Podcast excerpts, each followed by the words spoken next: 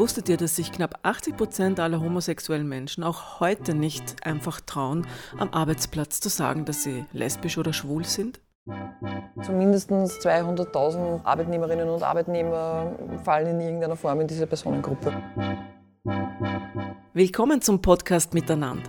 Mein Name ist Patrice Fuchs und in diesem Podcast spreche ich mit Expertinnen über das gute Leben oder wie wir miteinander besser zusammenleben können. Wir kennen sehr viele, die sich nicht outen, weil sie Angst haben, dass sie nicht akzeptiert werden. Heute geht es um das Miteinander am Arbeitsplatz und zwar in Bezug auf Menschen, die nicht heterosexuell sind.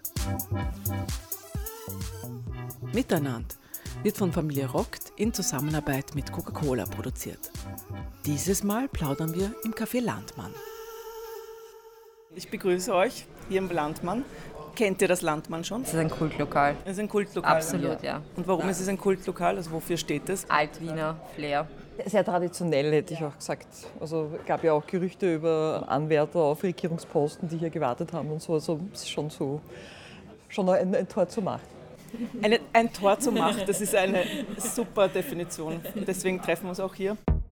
Wer ist heute bei mir zu Gast? Wer bist du? Ich bin Sibylle Birkelbauer. Sie ist Politologin und hat eine Studie über sexuelle Orientierung am Arbeitsplatz betreut. Wer seid ihr? Wir sind Lisa und Bianca und wir sind äh, Social Media Influencer aus Österreich. Wir sind ein lesbisches Pärchen. Wir sind auch schon acht Jahre zusammen, haben zwei Kinder, sind beide 13 Jahre alt, Zwillinge. Und ja. Und das führt uns auch ein bisschen zum Thema, nämlich Inklusion am Arbeitsplatz. Das Leben ist ja sozusagen ein Dialog in zwei Richtungen. Du beeinflusst, wie deine Umgebung Genau. mit dir umgeht, aber es gibt natürlich auch die Umgebung, die dich beeinflusst und verständnisvoller oder toleranter oder normaler ist oder auch nicht. Ja, also wenn man eine große Sache daraus macht, dann ist es eine große Sache. Aber wenn man das als selbstverständlich und normal sieht. Das muss normal rüberkommen. Ne? Genau. Sibylle Elisa Heben, wie offen Menschen heute am Arbeitsplatz mit ihrer sexuellen Orientierung umgehen. Ähm, was sagen die Daten?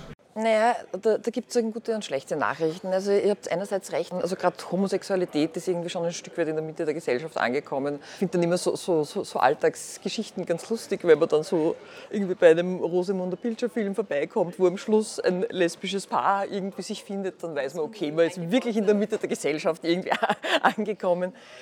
Ähm, was nicht so toll ist, ist äh, einerseits im Arbeiterbereich, wo, wo zum Teil halt wirklich noch sehr traditionelle Vorstellungen von Geschlechterrollen herrschen. Du meinst mit Arbeiterbereich nicht Angestellte oder? Genau, also im Gegensatz zu Angestellten, also eher so, so wo manuell gearbeitet wird, wo zum Teil wirklich auch sagen, sehr schwer gearbeitet wird, so Industriearbeit, keine Ahnung, bis zum, hin zum Hochofen, wo es halt oft, oft auch sehr ja, traditionelle Vorstellungen davon gibt, wie, wie Männer und Frauen zu sein haben. Du sagst, bisexuelle Männer in der Arbeiterschicht quasi haben ein größeres Problem mit Outing. Sind das bisexuelle Männer oder sind das schwule Männer? Äh, nein, in dem Fall ist es wirklich auffallend, dass bisexuelle Männer sind. Und die, die Frage, also die, die überhaupt spannend war, ist, dass in der Studie die Gruppe der bisexuellen Männer und der Arbeiter so extrem stark überlappen. Weil ich sage jetzt, es gibt keinen wirklich guten Grund dafür, warum die jetzt gerade in dieser Beschäftigungsgruppe so besonders viel ausmachen sollen. Und meine These ist, also die wenigsten von uns sind ja 100% hetero oder 100% schwul oder lesbisch, sondern die meisten äh, finden auch einmal jemanden vom gleichen Geschlecht irgendwie anziehend oder äh, könnten Oder schwule Männer finden Busen auch lauernd. Genau, oder, oder auch Berührung irgendwie von, von einem Menschen schön, der dem gleichen Geschlecht angehört oder so, das ist ja nicht so absolut. Und, und die betonen halt dann sozusagen diesen Anteil besonders, weil das Schlimmste ist sozusagen völlig schwul zu sein und, und dort nicht reinzupassen. Muss man am Arbeitsplatz über sexuelle Orientierung sprechen? Wenn man schaut, worüber reden die Menschen in der Arbeit, dann ist da an oberster Stelle, also über 80 Prozent sagen einmal über Freizeitaktivitäten, fast ebenso viele über den Urlaub mit dem Partner oder Partnerin. Also spätestens da ist man sozusagen im Outing irgendwie drinnen. Also beim, beim Gesprächsthema Nummer eins eigentlich. Ne? Ja. Das ist das, was am, fast am häufigsten thematisiert Genau, also die häufigsten zwei sind Freizeitaktivitäten. Da fällt natürlich auch schon viel an, weil wenn ich halt äh, am Wochenende mit meiner Familie ins Kino gegangen bin oder wandern war, dann muss ich ja schon, wenn ich mich nicht outen möchte, Aber entweder muss man am Arbeitsplatz erwähnen über oder seine sexuelle Orientierung sprechen? wäre ich allein dort gewesen. Also es, man ist ganz schnell in dem drinnen, dass man eigentlich gezwungen ist, die Entscheidung zu treffen, oute ich mich oder nicht. All diese Kleinigkeiten, die ja eigentlich normal sind, all diese Kleinigkeiten muss man aber bedenken, wenn man es nicht erzählt. Ja? Genau. Bei der Bildauswahl von meinem Bildschirmschoner darf ich ein Bild aufstellen oder nicht? Welches Bild stelle ich auf? Stelle ich halt meinen besten Freund drauf oder weiß ich nicht?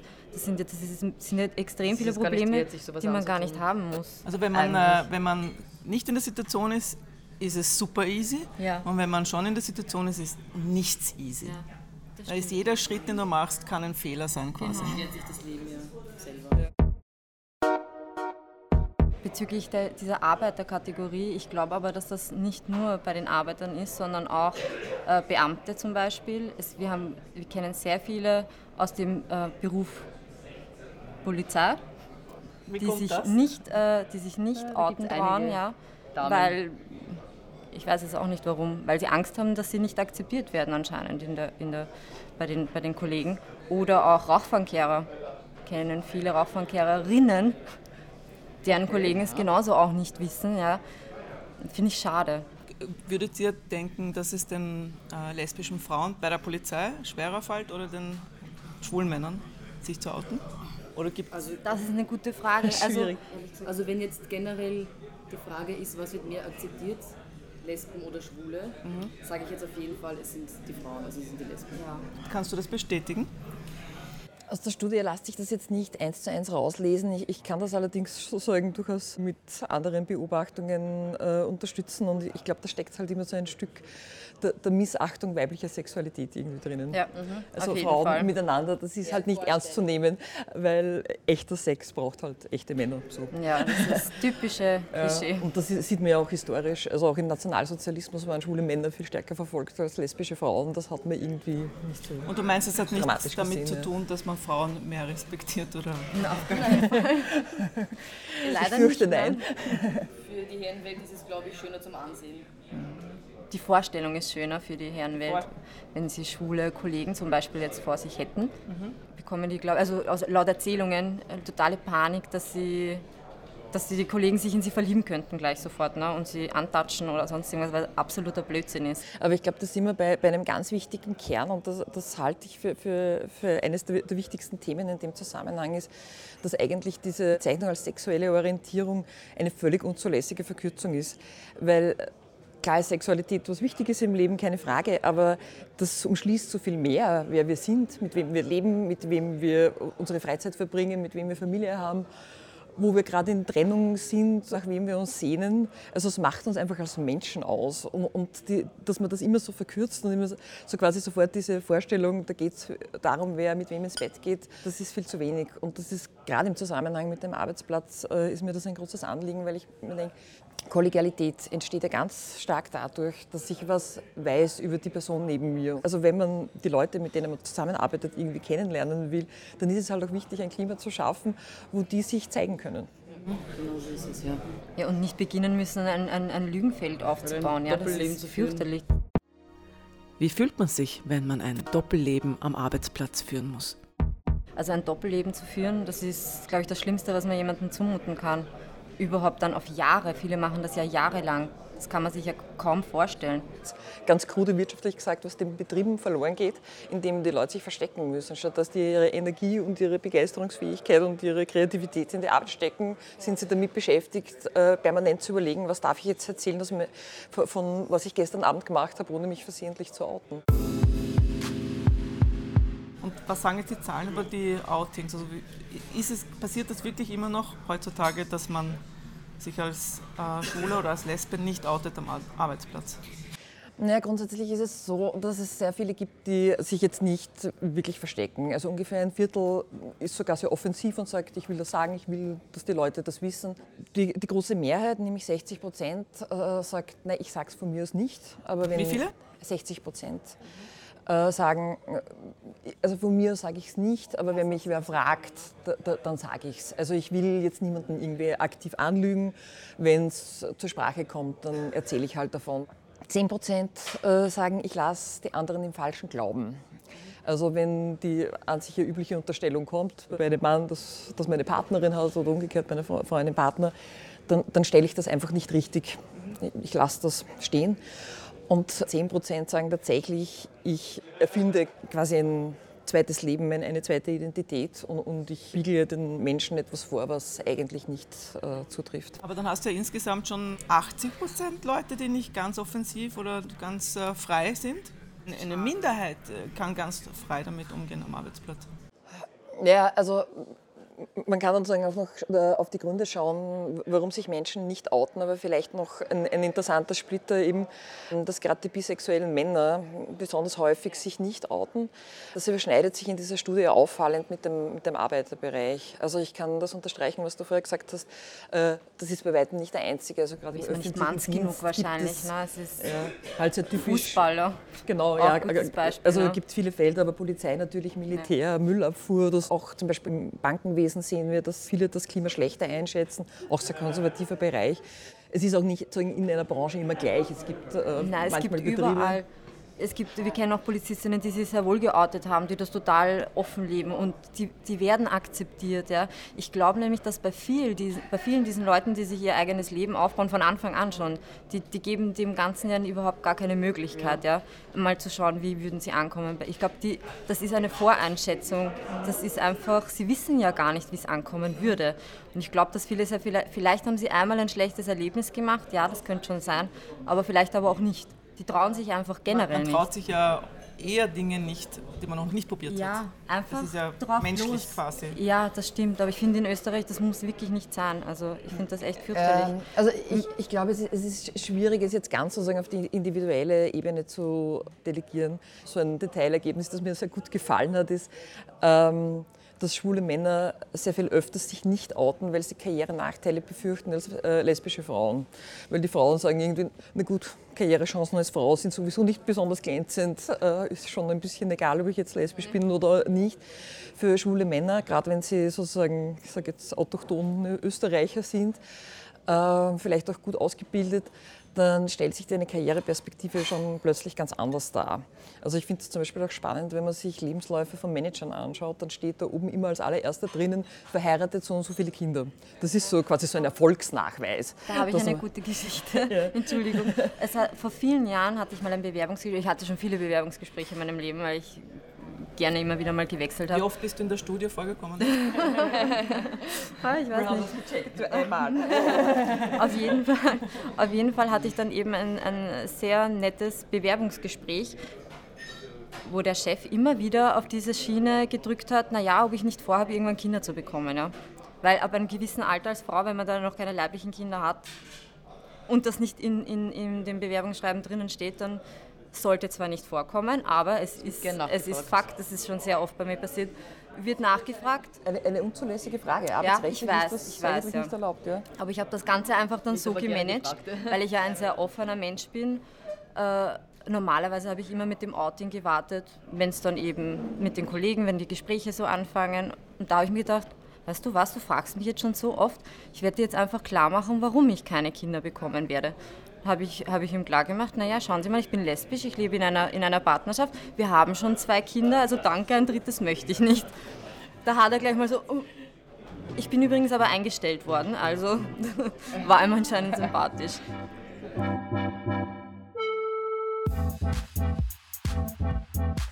Habt ihr Bekannte in eurem Freundeskreis, denen diese negative Situation auch passiert ist? Allerdings einige sogar, und zwar auch in der Familie. Also die haben sich in der Familie geoutet und wurden dann auch von den eigenen Eltern verstoßen. Ja.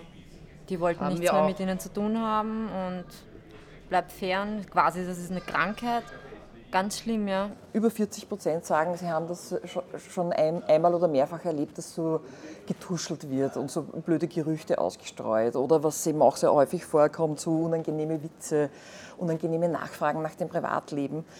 Und Jetzt kann man sich denken, ja, mein Gott, das muss man halt aushalten, aber ich glaube, man muss sich schon vor Augen halten, wir sind halt alle soziale Wesen. Und wenn ich halt äh, jetzt in der Früh in meinem Job gehe und zum Mittag äh, merke ich dann, meine Kolleginnen und Kollegen versammeln sich und gehen gemeinsam Mittagessen und ich bleibe zurück als Einzige. Und das passiert aber nicht einmal und auch nicht zweimal, sondern das passiert jeden Tag. Und ich kriege einfach mit, die nehmen mich nicht mit. Also sie sind schon freundlich und genau. kooperativ genau. und so, aber ich bin nicht ganz dabei. Genau, oder e-, eben ich, ich, die stehen beieinander, scherzen und lachen, ich komme dazu, das Gespräch stirbt. Alle erzählen vom Wochenende, was sie gemacht haben, ich erzähle von meinem Wochenende mit meiner Partnerin. äh, die Leute wechseln das Thema.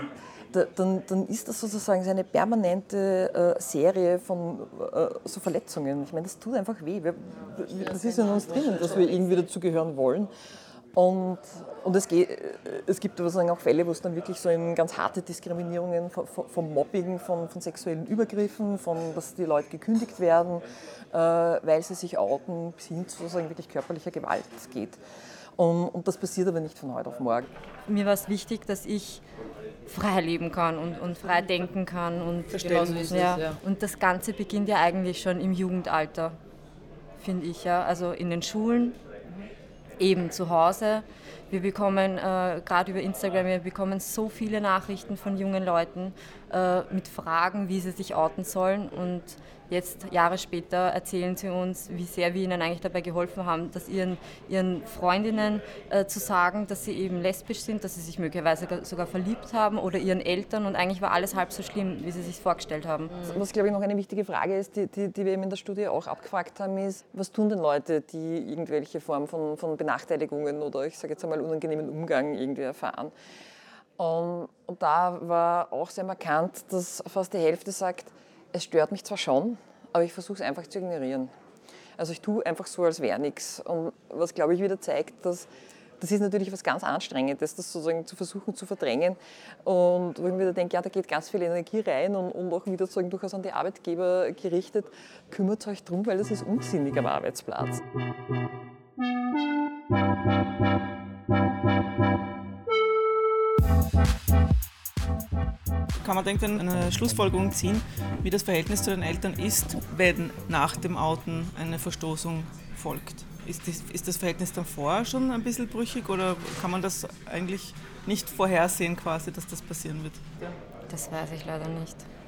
Naja, naja sehr innig wird das Verhältnis wahrscheinlich nicht sein, aber kann ich auch nicht sagen. Es kann ja auch viele religiöse Gründe haben oder, oder wie auch immer. Ne? Das, da kann man die Kinder so sehr lieben, wie man will, wenn man oder das dann so Respekt sieht. vor den Eltern. Oder Respekt, so. ja, das ist ja auch noch Leute, die haben das Thema. totalen Respekt vor den Eltern und verheimlichen es. Also sie verheimlichen Respekt heißt aber ein bisschen sie, fast sie Gehorsam, das so. ne? Ja, genau, sozusagen, ja. Also die Eltern haben sich schon vorgestellt, sie brauchen einen Mann und Kinder und, und, und, also das schöne Leben. Und das sind sie einfach Das einzig wahre schöne Leben. Also, ja, für die eigenen Eltern ist es halt so und sie führen auch ein Doppelleben. Also sie nehmen nie ihre Freundinnen mit ja, zu Festen, zu Das ist dann eben im Privatleben ein Doppelleben, ja. Also und das ist noch viel schlimmer. Kennen wir auch Leute, die ihre eigene Freundin ihrer Familie nicht vorstellen können, weil sie genau wissen, dass sie nicht akzeptiert werden. Ganz kurze Anekdote, mir hat das so gut gefallen, schon vor Jahren ist eine Radiosendung, wo die Leute anrufen können, wo es eben darum geht, wie würde man damit umgehen oder geht man damit um, wenn man eben ein, ein, ein homosexuelles Kind hat. Hat ein Mann angerufen und gesagt, na, er hätte schon ein totales Problem damit, wenn seine Tochter lesbisch ist, weil er möchte auf jeden Fall Enkelkinder. Und als nächste Anruferin war eine Frau, die gesagt hat, das ist ja wohl der größte Blödsinn, den sie überhaupt jemals gehört hat, weil keine Enkelkinder kann man ja wohl auch von Heterosexuellen. Ja, eben. Da gibt es einige Großeltern, die darunter leiden, ja. dass da, da nichts produziert wird. Aber weil du das Thema Großeltern ansprichst, also meine Großeltern, ähm, für, der, für, der, für das Alter ja. über 80, noch von der alten Schule, sind so stolz Sehr offene Menschen. auf unsere kleine Familie. Sie lieben die Lisa, sie lieben die Kinder von Anfang an akzeptiert und ja, Wahnsinn einfach. Auch. Also es gibt es in jeder, in jeder Altersgruppe. Es sind nicht nur die jungen Menschen, die tolerant sein können. Ja, aber ich, ich möchte noch auf einen Zusammenhang hinweisen, nämlich gerade mit äh, Arbeitsplatz und Familie weil das zeigt sich auch in der Studie. Wir haben eben auch dann bei den Leuten, die sich nicht outen, danach gefragt, warum sie das nicht tun. Und, und, die größte Gruppe sagt halt eben genau, sie haben halt Angst vor diesen Tuscheln, diesen Tratsch, dass die Leute irgendwie blöd über sie reden. Auch so ein Stück Rücksichtnahme. Ich möchte nicht, dass die anderen sich unwohl fühlen mit mir. Mhm. Und der zweitstärkste Grund ist so, so, also der Übertitel Schutz der Privatsphäre und da gehört auch dazu äh, die Angst vor Fremdoutings. Also nämlich, dass, dass ich, wenn ich mich beispielsweise am Arbeitsplatz oute, meine Familie davon erfährt, wo ich das nicht möchte. Das ist jetzt in Wien, kann man sich das nicht so leicht vorstellen, aber ich meine, in einem kleinen Ort, wo alle miteinander reden, ist das sozusagen einmal sehr durchlässig. Wenn ich da meinen Kolleginnen und Kollegen das sage, na, ist die Wahrscheinlichkeit, dass meine Familie zwei Wochen später jedenfalls auch weiß, relativ hoch. Und es ist auch so, dass tatsächlich gar nicht so wenig Menschen sagen, ja, mir ist das auch schon passiert. Ich bin gegen meinen Willen geoutet worden, dort, wo ich das nicht wollte. Also es ist keine ähm, irreale Angst, sondern es kommt tatsächlich vor. Sollte man empfehlen zu outen jetzt grundsätzlich? Ja, wir sind uns da einig. Absolut. Also Wir sind sehr offene raus damit. Weil nicht diejenigen, die sich outen oder nicht outen, oder nicht die Schwulen und Lesben haben irgendein Problem, sondern alle anderen sind ja eigentlich das Problem, ja. Die, die es eben dann nicht akzeptieren, die, die sich irgendwelche komischen Geschichten in ihren Köpfen zusammenspinnen, die ja überhaupt gar nicht so sind, die haben irgendein Problem. Wichtig ist als, als Ansprechpersonen, wenn es das gibt, diese Betriebsräte und Rätinnen, weil die halt ja direkt im Unternehmen dann äh, auch helfen können, auch ver vermitteln können, auch sagen, äh, mithelfen können, dort Bewusstsein zu schaffen und das Thema aufzugreifen. Die müssen aber natürlich auch sensibilisiert und geschult sein, dass sie das ernst nehmen. Ne? Natürlich, ja.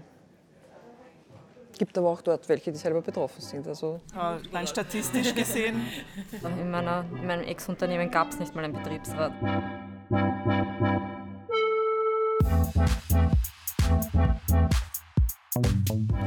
Ich will nur noch mal sagen, ich finde das toll, dass die, dass die Arbeiterkammer sich da so dahinter setzt und da so aktiv ist. Aber ich muss auch sagen, gerade aus unserer Branche, Social Media, wir, wir, also gerade wir als lesbisches Pärchen bekommen es ja besonders mit, so wie mit Coca-Cola, ein Riesenkonzern, der sich auch für solche Dinge einsetzt. Äh, allein jetzt dieses Interview. Und wir sehen es auch mit all, allen anderen Unternehmen. Wir finden das toll, weil für uns ist es nicht einfach nur eine Kooperation, sondern für uns ist es immer bei jedem anderen, bei jedem Unternehmen, das mit uns kooperiert, aha, die sind tolerant. Ich weiß nicht, vielleicht ist es auch ein Vorurteil oder so sie irgendwie, ja nicht aber machen. Ne? wir sie sehen das können so. ja auch ein anderes Thema aufgreifen. ja, ja. Genau so ist Wir es. sehen das ja. einfach so. Sie, das heißt, sie wollen eigentlich durch uns zeigen, dass sie tolerant sind. Welche Hilfe brauchen junge Schwule und Lesben? Eigentlich sollte das schon in, in, in der Schule anfangen, Ja, dass, dass, dass die Kinder eigentlich schon tolerant äh, aufwachsen, damit man das in der Arbeit, dann in der Arbeitswelt gar nicht hat erst, dieses Thema. Wir haben jetzt aus einer anderen Studie auch gesehen, da- dass für Jugendliche, die, die sich in der Schule outen, oft sehr schwierig ist und wo ganz viele sagen, es sind die Lehrerinnen und Lehrer, die sie diskriminieren. Ich meine, das ist ja eine totale Katastrophe. Also, wo ich mir denke, da muss man Kann ich mir natürlich vorstellen, an, ehrlich gesagt. unbedingt dort ansetzen, keine Ja. Frage. Ja. Also das ist wirklich fürchterlich. Wir hatten ja eigentlich noch nie irgendwie ein Problem mit Lehrern, mit Direktoren, mit Eltern. In der jetzigen Schule ist es sogar so, dass der Klassenvorstand auch darum bittet, dass ich auch unterschreibe. Und das ist halt, wäre ja rein theoretisch nicht notwendig. Das heißt, sie hat, uns, sie hat uns richtig offensichtlich, hat sie mich integriert. Das ist schon toll. Sie besteht quasi drauf. Genau, genau. Und sie schiebt mich nicht so, Wo sie macht zweite? mich nicht unwichtig. Ja, genau. Ungefähr. Na, ohne zweite Mama gibt es nichts. Viele aus der Klasse sind total eifersüchtig, dass sie zwei Mamas haben. Ja. Was sagt Das über die Väter aus. Es gab ja in den letzten Jahren viel auch jetzt in Richtung rechtliche Anerkennung. Und das ist auch für den Arbeitsplatz dort wichtig, wo, wo es um Dinge geht wie beispielsweise Pflegefreistellung, dass ich jetzt auch für eine eingetragene Partnerin, einen eingetragenen Partner äh, zu Hause bleiben kann, um mich äh, um diese Person zu kümmern, wenn die krank ist. Oder eben auch äh, Pflegefreistellung für die Kinder oder eben Anrecht auf Elternkarenz. Und die natürlich auch ermutigen, sich zu outen, weil wenn ich mir dann überlege, okay, kann ich jetzt einige Monate in Karenz gehen oder nicht, dann sage ich, okay, jetzt wage ich vielleicht auch diesen Schritt, weil das ist es mir wert.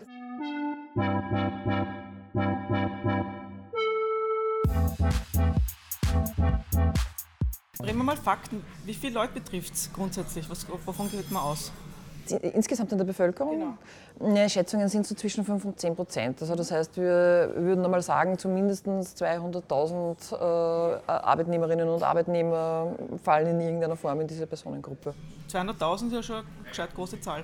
Ja, allerdings. Das heißt, wenn du zehn Mitarbeiter hast, äh, dann wird ein bis zwei Personen darunter sein. Also eigentlich gibt es we wenige Firmen, wo es so nicht ist. Ne? Ja, mir hat als Illustration auch ganz gut gefallen, bei jedem Fußballspiel sind mindestens zwei am Spielfeld, wahrscheinlich eher vier. Bin ich überzeugt davon. ja. Es ist einfach äh, Alltag, dass man diesen Menschen begegnet. Man weiß es halt ganz oft nicht. Also ich war in einer Schwesternschule zum Beispiel, in einer privaten Schwesternschule. Also auch das bringt nichts. Man kann die Kinder nicht verbiegen oder sonst irgendwas. Sie werden trotzdem so, wie sie eben sind. Das finde ich immer super lustig. Also mit Beten Ich wurde auch von, nein, nein. Also ich war regelmäßig in der Kirche, ich wurde von Nonnen äh, teilweise unterrichtet. Aber vielleicht hat dich das lesbisch gemacht. Ja, das kann auch sein. Das habe ich mich auch schon immer gefragt. Wir kennen auch jemanden, der schwul ist, der in, einem, in einer renommierten Bank im Vorstand sitzt. Also Name bitte? Der Bank. und zwar geoutet, ja. Also Ja. geoutet. Allein durch das Outing hat er Ja, eigentlich schon genau, recht viel getan. genau. Ne? Ja, Wobei ich auch, ja. betonen muss, es hat auch sehr, sehr lange gedauert. Also ich glaube, bis zu seinem 32. Lebensjahr hat er sich mal gar nicht geoutet. Wir haben auch gefragt, was würde euch denn helfen im Unternehmen, dass, dass euer Arbeitsleben besser wird? Und da war eigentlich das Markanteste, dass sie gesagt haben, andere Menschen, die sich outen und vor allem Vorgesetzte, weil das natürlich noch eine ganz andere Wirkung hat. Ja, fühlt sich aber auch wohler, wenn man weiß, aha, da ist noch so ein Mensch wie ich in diesem Betrieb. Ja, und diese Signale werden natürlich stark wahrgenommen in beide Richtungen. Zum Beispiel eine Frau erzählt, sie hatte einen Kollegen, der war viele Jahre im Unternehmen, alle waren total zufrieden mit dem, der hat gute Arbeit gemacht, hat sich bei der Weihnachtsfeier geoutet gegenüber seinem Vorgesetzten und drei Monate später war er gekündigt. Solche Beispiele natürlich werden alle anderen davon abhalten. Umgekehrt, wenn man dann sieht, okay, kann auch der Betrieb äh, ganz viele Signale setzen, beispielsweise wenn das üblich ist, dass man Partner, Partnerinnen einlädt zu, zu Betriebsfeiern oder zu Betriebsausflügen, dass man das einfach explizit macht, dass da auch gleichgeschlechtliche Partner gemeint sind. Eine kleine Aussage Genau, und, reicht und das eigentlich ist schon. sozusagen ne? null Aufwand für, für, für die Ja. Betriebe. Also ich meine, es kostet nichts. Das heißt, wenn jetzt ein Vorgesetzter zum Beispiel 300, 400 Leute beschäftigt hat, könnte er sich hinsetzen und sich denken, okay, das sind jetzt zumindest äh, 15 bis 30 Personen drunter. Zahlt sich aus. Es zahlt sich aus, genau. Ja. Wenn ich für die was tue, dann tue ich eigentlich für alle was. Ja, möchte ich, dass sie sich auf ihre Arbeit ordentlich konzentrieren können, ohne nebenbei noch an Destruktive Gefühle Ja. entstehen zu lassen. Und auch Leute, die sich nicht mit ihrem Job befassen, sondern damit intrigant zu sein und andere Leute zu ärgern, sind auch nicht sehr effizient. Ja. Vor allem der Job ist, ist wie die zweite Familie. Ja? Man verbringt so viel Zeit dort und eben mit den Kollegen. Und gerade mit den Kollegen sollte man sich ja besonders gut verstehen. Wenn Kolleginnen zusammenstehen und sagen, na, George Clooney würde ich nicht von meiner Bettkante stoßen, stehe ich dann als lesbische Frau in der Herausforderung, ma- mache ich jetzt auch einen blöden Witz oder äh, sage ich, na, lieber Kate Blanchett, ja. Den will ich mir nicht in der Horizontalen vorstellen. Den George. Wird's besser? Ihr habt jetzt nur eine Studie, ne? aber In, in meiner Jugend war das noch, also das große Thema, ist das eine Krankheit und wie ist die heilbar? Ich glaube, aus diesem äh, Index der, der, der, Psy- der psychiatrischen Krankheiten äh, vom WHO ist es irgendwann in den Ende 90er Jahre oder so rausgestrichen worden, also wahnsinnig spät.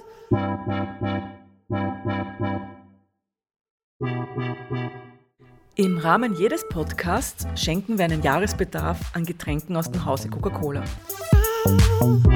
Das können auch Biolimonaden sein oder andere Getränke auf pflanzlicher Basis. Und wen wir beschenken, das entscheiden unsere Gäste. Jetzt sofort? Jetzt sofort. Muss jetzt nicht die rosa-lila Villa sein oder so. Wobei ich ja eigentlich glaube, dass die Geld brauchen könnten. Die Rosalina wieder. Ja, wir haben viele junge Leute, Die nehmen sie dann auch auf dort im Haus. Dass da die Mittel vielleicht die dort wohnen. Ja. Weil das so ein paar Problemfälle, würde ich jetzt mal eher sagen. ne? Die- Nicht so die normalen Outings, sondern eben die krassen Beispiele. Nimmt Ich finde das gut, ja. Die nehmen wir. ja. Also ihr spendet an die rosa-lila Villa. Genau. Sehr gut. An, an sich hast recht. Ich habe mir erst gedacht, ja, das ist irgendwie so das- das Erste, was einem einfällt, aber eigentlich ist es nicht das Schlechteste, was einem einfällt. ne? Nein, Was- gar nicht. Ich danke euch, dass ihr da wart. Ihr könnt jetzt drüber bloggen. Ja. ja. Und ich wünsche danke euch eine super nächste Zeit und bis bald. Jetzt kann ich essen.